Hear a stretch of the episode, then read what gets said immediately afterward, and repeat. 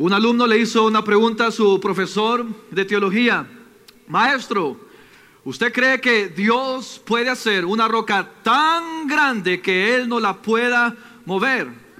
Esta era una pregunta vertiginosa, una pregunta muy difícil de contestar, pero el maestro se tomó su tiempo y él decía, bueno, si le contesto que sí, entonces Dios no tiene eh, la habilidad de mover una roca. Y si digo que no, entonces Dios no tiene la habilidad de crear esa roca.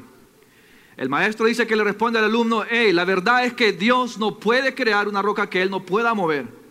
El alumno le dice, ¿por qué? Porque entonces Dios estuviera lleno en contra de su naturaleza. Y Dios no puede ir en contra de su omnipotencia porque si no, Él dejaría de ser Dios. Y la realidad del asunto es que la definición de omnipotencia no es que Él pueda hacer todo o lo que le da la gana. Yo sé que algunos están pensando ahorita, ¿cómo?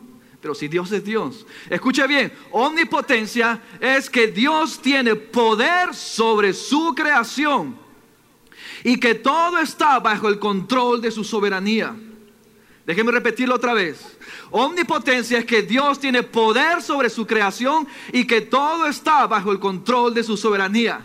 Si usted entendiera esto, realmente yo pararía el servicio hoy y comenzáramos a adorar a Dios. Usted tiene que entender esto, que soberanía de Dios está sosteniendo todas las cosas en la vida. Mira lo que dice Romanos 9. Pues a Moisés dice, tendré misericordia del que yo tenga misericordia y me compadeceré del que yo me compadezca. Así que no depende del que quiere ni del que corre, sino Dios que tiene misericordia. Porque la escritura dice a Faraón, para esto mismo te he levantado, para mostrar en ti mi poder y que mi nombre sea anunciado por toda la tierra. Lo que le quiero decir con esto es que hay momentos en la vida donde usted va a pensar que Dios no está ahí, que todo se fue bajo su control, pero déjeme someterle algo hoy en esta noche. Yo quiero que se vaya con esta palabra, que a pesar de que pareciera de que Dios no está ahí, Dios está en control de las cosas y esas luchas, esos problemas, esos crisis, era Él, lo permitió Él para Él glorificarse. Y eso es tremendo, entender eso. Pero Qué difícil es pasar por el proceso. Lo predicamos, lo hablamos, pero qué difícil es pasar por la travesía de ver y esperar a Dios moverse en medio de nuestros problemas y de la crisis. Y es por eso que hoy queremos hablar en Éxodo 14, 29, 31 y vamos a ver una porción de la Biblia y cómo Dios lidió con el pueblo de Israel con esta eh, temática. Así si viene conmigo a Éxodos Capítulo 14, vamos a leer del 29. Cuando lo tengan, digan amén y si se puede poner de pie junto conmigo para leer la santa escritura de Dios. Dice Éxodos 14, 29. Y los hijos de Israel fueron por en medio del mar, en seco teniendo las aguas por muro a su derecha y a su izquierda Así salvó Jehová aquel día de Israel de mano de los egipcios. A Israel vio a los, a los egipcios muertos a la orilla del mar. Y vio Israel aquel grande hecho que Jehová ejecutó contra los egipcios. Y el pueblo temió a Jehová y creyeron a Jehová y a Moisés su siervo. Entonces cantó Moisés y los hijos de Israel este cántico a Jehová y dijeron, cantaré yo a Jehová porque se ha magnificado grandemente, ha echado en la mar el caballo y al jinete. Jehová es mi fortaleza y mi cántico, y ha sido mi salvación. Este es mi Dios y yo lo lavaré. Dios de mi Padre y lo enalteceré. Jehová es varón de guerra, Jehová es su nombre. He hecho en el mar los carros de Faraón y ejército. Y sus capitanes escogidos fueron hundidos en la mar. Los abismos lo cubrieron, descendieron las profundidades como piedra. Y este versículo es clave.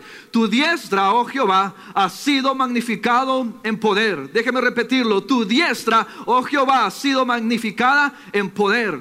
Tu diestra, oh Jehová, ha quebrantado el enemigo. Dios ha bendecido su palabra. Puede tomar asiento. Usted tiene que entender primero, antes de que esto sucediera, Dios le dio una promesa a Abraham. Y antes de que Abraham partiera, Dios le dijo que el pueblo de Israel iba a padecer por 400 años. Y bien cierto, cuando José vino y llevaba al pueblo de, eh, de Israel a Egipto, de pronto el pueblo de Israel cayó en esclavitud. Por 400 años el pueblo de Israel estaba esclavizado con los, con los egipcios.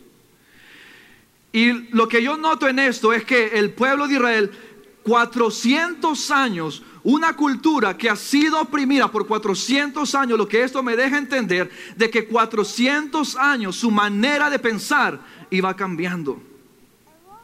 Y es por eso que en momentos difíciles, en momentos de crisis y de problemas, lo que sucede a veces con nosotros es que todavía vivimos en esclavitud.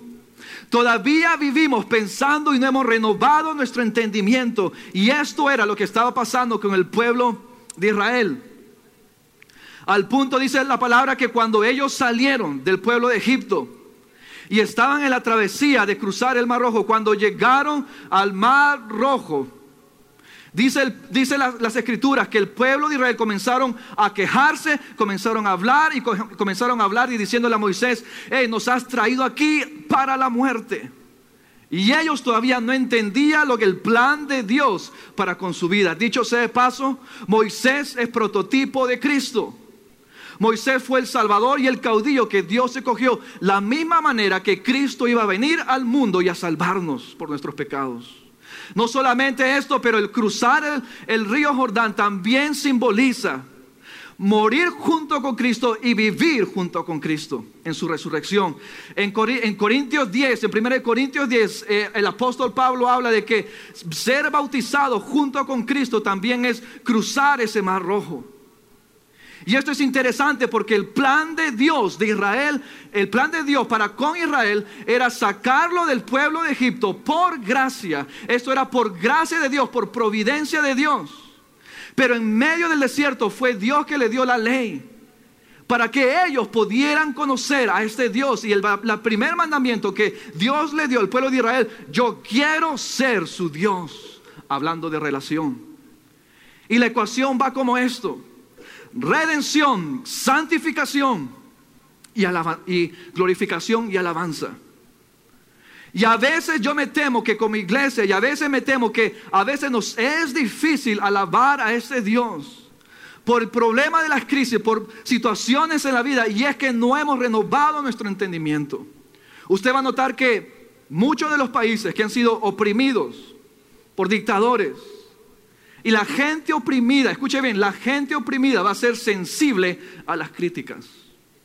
La gente que ha pasado por problemas y luchas en su pasado, rechazados y todo lo demás, van a ser más sensibles a las críticas y a las quejas.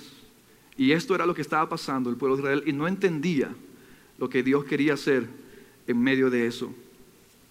Pero Dios quería enseñarle al pueblo de Israel cuál era el plan para con ellos. Yo sé que Dios nos va a hablar hoy, en esta noche, nos va a hablar de tal manera que va a cambiar nuestro entendimiento. Para que cuando venga el plan de Él estemos listos y preparados para lo que Él quiere hacer. ¿Cuántos quieren estar o cuántos están esperando para lo que Dios va a hacer en su vida? Yo no sé usted, pero yo estoy esperando lo que Dios quiere hacer en mi vida. Mire, y lo que sucedió fue lo siguiente, que Moisés, dice la palabra, que fue al río Jordán y levantó su mano. Y dice la palabra que vino un viento al punto que separó el mar. Ahora, yo quiero que usted entienda algo. Porque lo que solamente necesitamos de parte de Dios, escuche esto, solamente lo que necesitamos de parte de Dios es un viento. Dios es demasiado grande y tan grande, Él es inconcebible, grandemente que el mundo no lo puede contener, que solamente necesitamos un pedacito de Él para ver su gran poder. Dice la palabra que el, el romano se acercó a Jesús y le dijo, eh, solamente una sola palabra, si tú me dijeras una sola palabra, yo sé que mi siervo se va a levantar. Jesús dice, hey, tú conoces de autoridad. Y él entendía que solamente una sola palabra pudiera cambiar y pudiera traer el milagro en la vida de su siervo. Usted sabe cuando usted entiende la palabra de Dios, solamente una palabra, solamente algo que Dios me pueda dar un pedacito puede ser mucho porque Dios es grande. Y dice la palabra que trajo ese viento. El pueblo de Israel, dice la palabra que comenzó a descender. Estaba seco y comenzaron a caminar en la travesía. Dice la palabra también de que el faraón había dado permiso a que ellos se vayan. Pero el faraón le entró algo y dijo, vamos detrás de ellos. Yo me pregunto, ¿por qué? Si usted lee unos versículos más atrás de eso, usted se va a dar cuenta de que el pueblo de Israel se había llevado todo el oro de Egipto. Dicen los teólogos que era el Banco Nacional de Egipto. Y él se había llevado todo el oro. Déjeme decirle algo así, aunque el enemigo venga en contra en su vida, aunque el enemigo quiera tentar y quiera oprimirlo, déjeme decirle algo, que Dios va a ser mucho más y excelente. Y cuando Él más te quiere dar, Dios te va a dar el doble. Porque el pueblo de Israel salía con todo el oro. Dicho ese paso, con este oro fue que hicieron el tabernáculo. Y este, esto es tremendo. Pero este es el proceso. Y el pueblo de Israel dice que caminaban en medio de esa mar. Ahora, cuando usted lee esto, yo estoy seguro que dice, wow, yo quisiera haber estado ahí. Yo quisiera haber, si tan solo hubiera visto estos mares que se abren, entonces sí creería en este Dios y, le daría con todo. Pero piense por un poquito. Usted se imagina caminar en ese camino y ver unas paredes grandísimas de agua y los peces que pasan por ahí. Yo no sé usted, pero si yo estuviera caminando, yo pensaría, en cualquier momento esto se puede caer. La vez pasada me escribieron un email diciendo, wow, tremendo, te promovieron en la iglesia, tremenda posición, yo quisiera también un día estar ahí.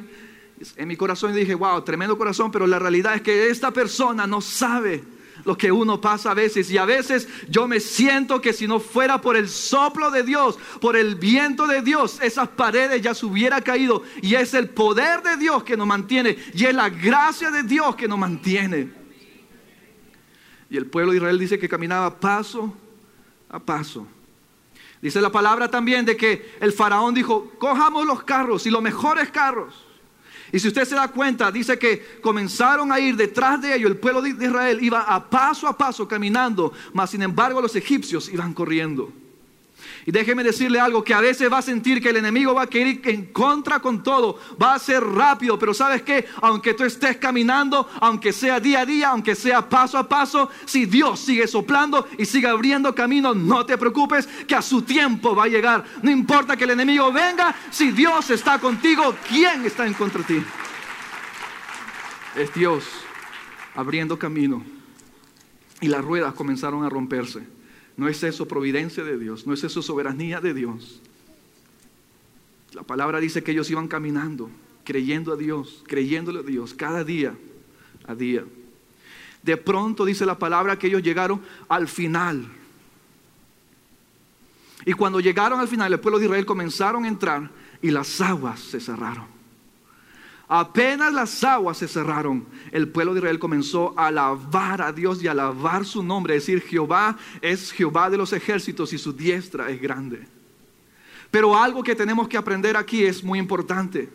Y es que no espere a llegar el otro lado del túnel para comenzar a alabar al Señor. Si tan solo usted alaba al Señor hoy, si tan solo usted alaba al Señor en este momento, no importa lo que esté pasando, no importa lo que estás luchando, ¿sabes qué? Alaba al Señor porque tú te conectas con Dios en la alabanza, profesando lo que Dios va a hacer. Y usted hace un intercambio de fe y comienza a creerle a Dios de lo que Él va a hacer.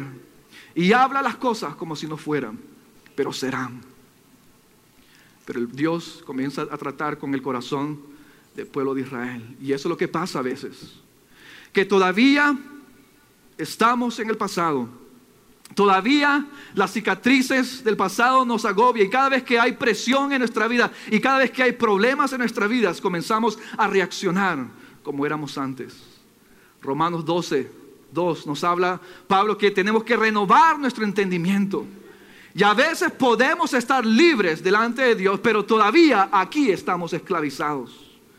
Y sentimos este temor de seguir adelante y sentimos este temor de creerle a Dios. Porque cada vez que estamos a punto de la espada y la pared, dejamos de creer en Dios. Pero déjeme decirle algo hoy, iglesia. Si tú le dices no al pasado, no importa lo que tu padre o tu madre te hizo, no importa el pasado, pero si tú echas atrás a eso y le comienzas a creer a Dios, vas a ver el poder de Dios. Renueva tu entendimiento. Renew your mind. Y conoce a Dios. Esto es muy importante porque el pueblo de Israel entendió en ese entonces. Pero para ir cerrando, algo pasó este sábado y fuimos con los jóvenes a un parque y fue tremendo porque no sabíamos a dónde queríamos ir y de pronto fue como que Dios nos cambió todo. Y fuimos a un parque en el Flagger. Y fuimos con los muchachos ahí, habíamos traído una truck, una eh, camioneta grande, habíamos tenido un lugar para eh, cocinar y hacer hamburguesas y hot dogs y nos fuimos ahí, nos fuimos como locos, nos fuimos para allá. Me acuerdo que llegamos ahí y Robert llegó y comenzó a llamar a todos los homeless, a toda la gente que no tenía casa y estaban en los parques. Y de pronto se vinieron y se acercaron y comenzamos a darle comida.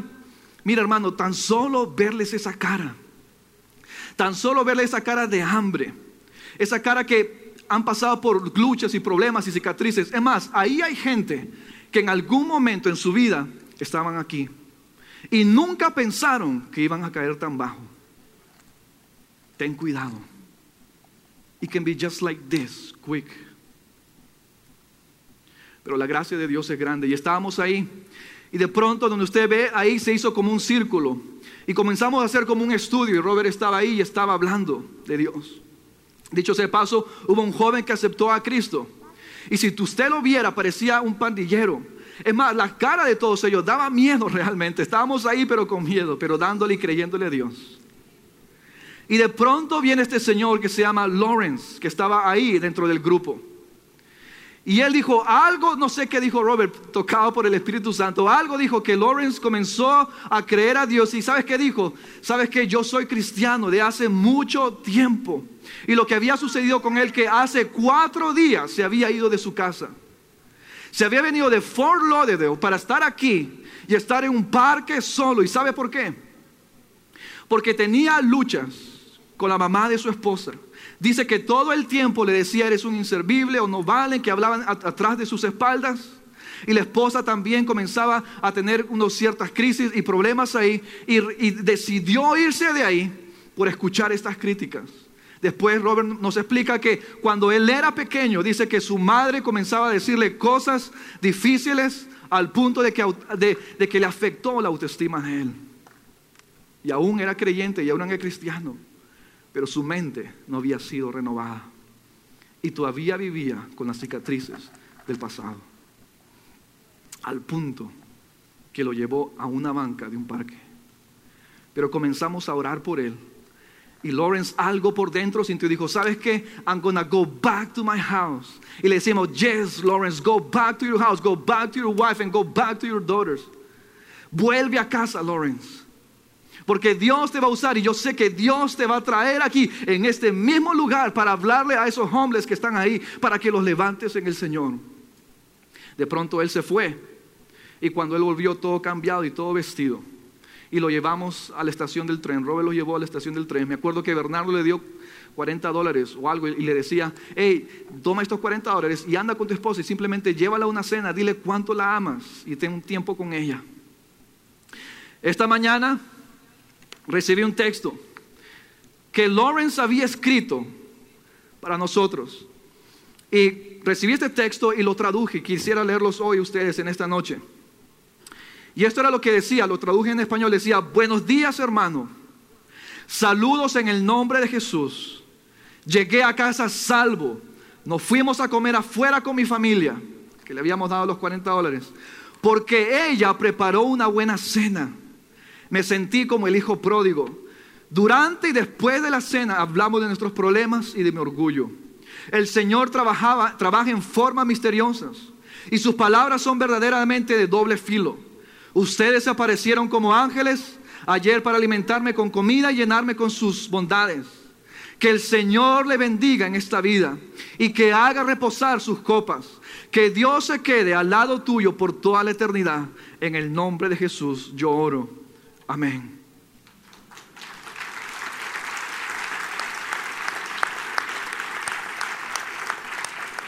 Esto es tremendo.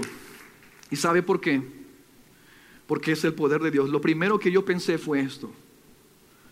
¿Cuántos Lawrence a veces hay en las iglesias? Tal vez no están en los parques como homeless, pero tal vez desistieron de creer a Dios por luchas, por problemas, falta de carácter o lo que sea, no sé. Pero están ahí dormidos. Pero déjeme decirle algo hoy en esta noche. En el nombre de Jesús es tiempo de que te levantes. En el nombre de Jesús es tiempo de que digas a Dios sí. En el nombre de Jesús es tiempo. ¿Sabes qué? Dios me ha dado dones, Dios me ha dado talento. ¿Sabes lo que decía Lauren? es verdad, yo tengo, yo puedo leer. Hay mucha gente que no sabe leer. Yo tengo aquí todo mi cuerpo y estoy bien. ¿Sabes qué? Es usted lo que necesita. Simplemente necesita una palabra de Dios para que se levante y active el poder de Dios que Él nos ha dado. Dice en el Evangelio Pablo decía, no es filosofía, sino es con demostración de poder. Y es que en el Evangelio hay poder, hermanos. Y tenemos que accesar a eso. Y es tiempo de levantarnos y de volver a este Dios. Pero muy interesante y es que el poder de Dios, dice en la palabra, y no menosprecio esto, pero yo sé que cuando el poder de Dios se manifiesta, cuando el reino de Dios va en un lugar, siempre hay milagros, siempre hay cosas, y vamos a ver el poder de Dios, siempre hay demonios que se manifiestan.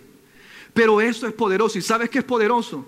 La conversión de alguien, eso es poderoso. Cuando alguien acepta a Cristo, la conversión de alguien, eso es poderoso. Es poderoso cuando vemos un matrimonio que es restaurado, eso es poderoso. Cuando vemos hijos que vuelven a los padres, eso es poderoso. Ese es el poder de Dios que solamente podemos accesar cuando nos arrepentimos y dejamos que Él haga lo que Él quiera con nuestras vidas. Yo creo que es tiempo de ser guiados por Dios. Y esto me reta la verdad que sí, yo no sé usted, pero yo quiero más de Dios, yo quiero más de su poder, no quiero simplemente estar sentado en una banca, pero quiero experimentar su poder para que Él se glorifique. Y déjeme decirle algo, si está pasando por luchas y sus problemas, ya Dios había dicho, acuerdo a Romanos, que había levantado para Él glorificarse. Si estás pasando por luchas y sus problemas y sigues caminando y todavía no estás al otro lado del túnel, pero simplemente Dios ha levantado un faraón, o Dios ha levantado problemas, o Dios ha levantado o ha usado, o qué sé yo, Satanás ahí queriendo darnos. Pero ¿sabes por qué? Es para taparle la boca y decirle, ¿sabes qué? Yo voy a ser glorificado en medio de tus crisis y de tus problemas. Y esto era lo que pasó con Lawrence. Y mientras cerramos hoy en esta noche, y es tremendo pensar en lo que Dios va a hacer con nosotros, pero también es importante dejarle a Él trabajar en nuestras vidas y tocar esas áreas en nuestros corazones y curar esas heridas y cicatrices y decirle sí a Dios. Póngase de pie y vamos a orar. Si estás aquí por primera vez y nunca has hecho esta oración, y de lo que hemos hablado simplemente es esto, Solamente en las manos de Dios, que es el maestro, el alfarero, tú puedes ser reconstruido. Y así como Lawrence, que él dijo sí a Dios, tú también le puedes ir a Dios. Yo sé que hay noches frías, yo sé que hay momentos difíciles, pero déjame decirte algo, Dios está esperando por ti. Y mientras más intensifica el problema, más grande la victoria y más grande lo que Dios quiere hacer en tu vida. Repite después de mí esta oración. Señor Jesús, perdóname. He pecado. Me he alejado de ti. Yo reconozco, Señor, que soy un pecador. Pero hoy yo quiero entregar mi vida a ti. Me arrepiento, Señor. Y acepto tu sacrificio en la cruz del Calvario y que tu sangre me limpie. Te acepto como mi Señor y Salvador de mi vida. Ven a mí, entra a mí. Quiero servirte y quiero que me enseñes en el nombre de Jesús. Amén.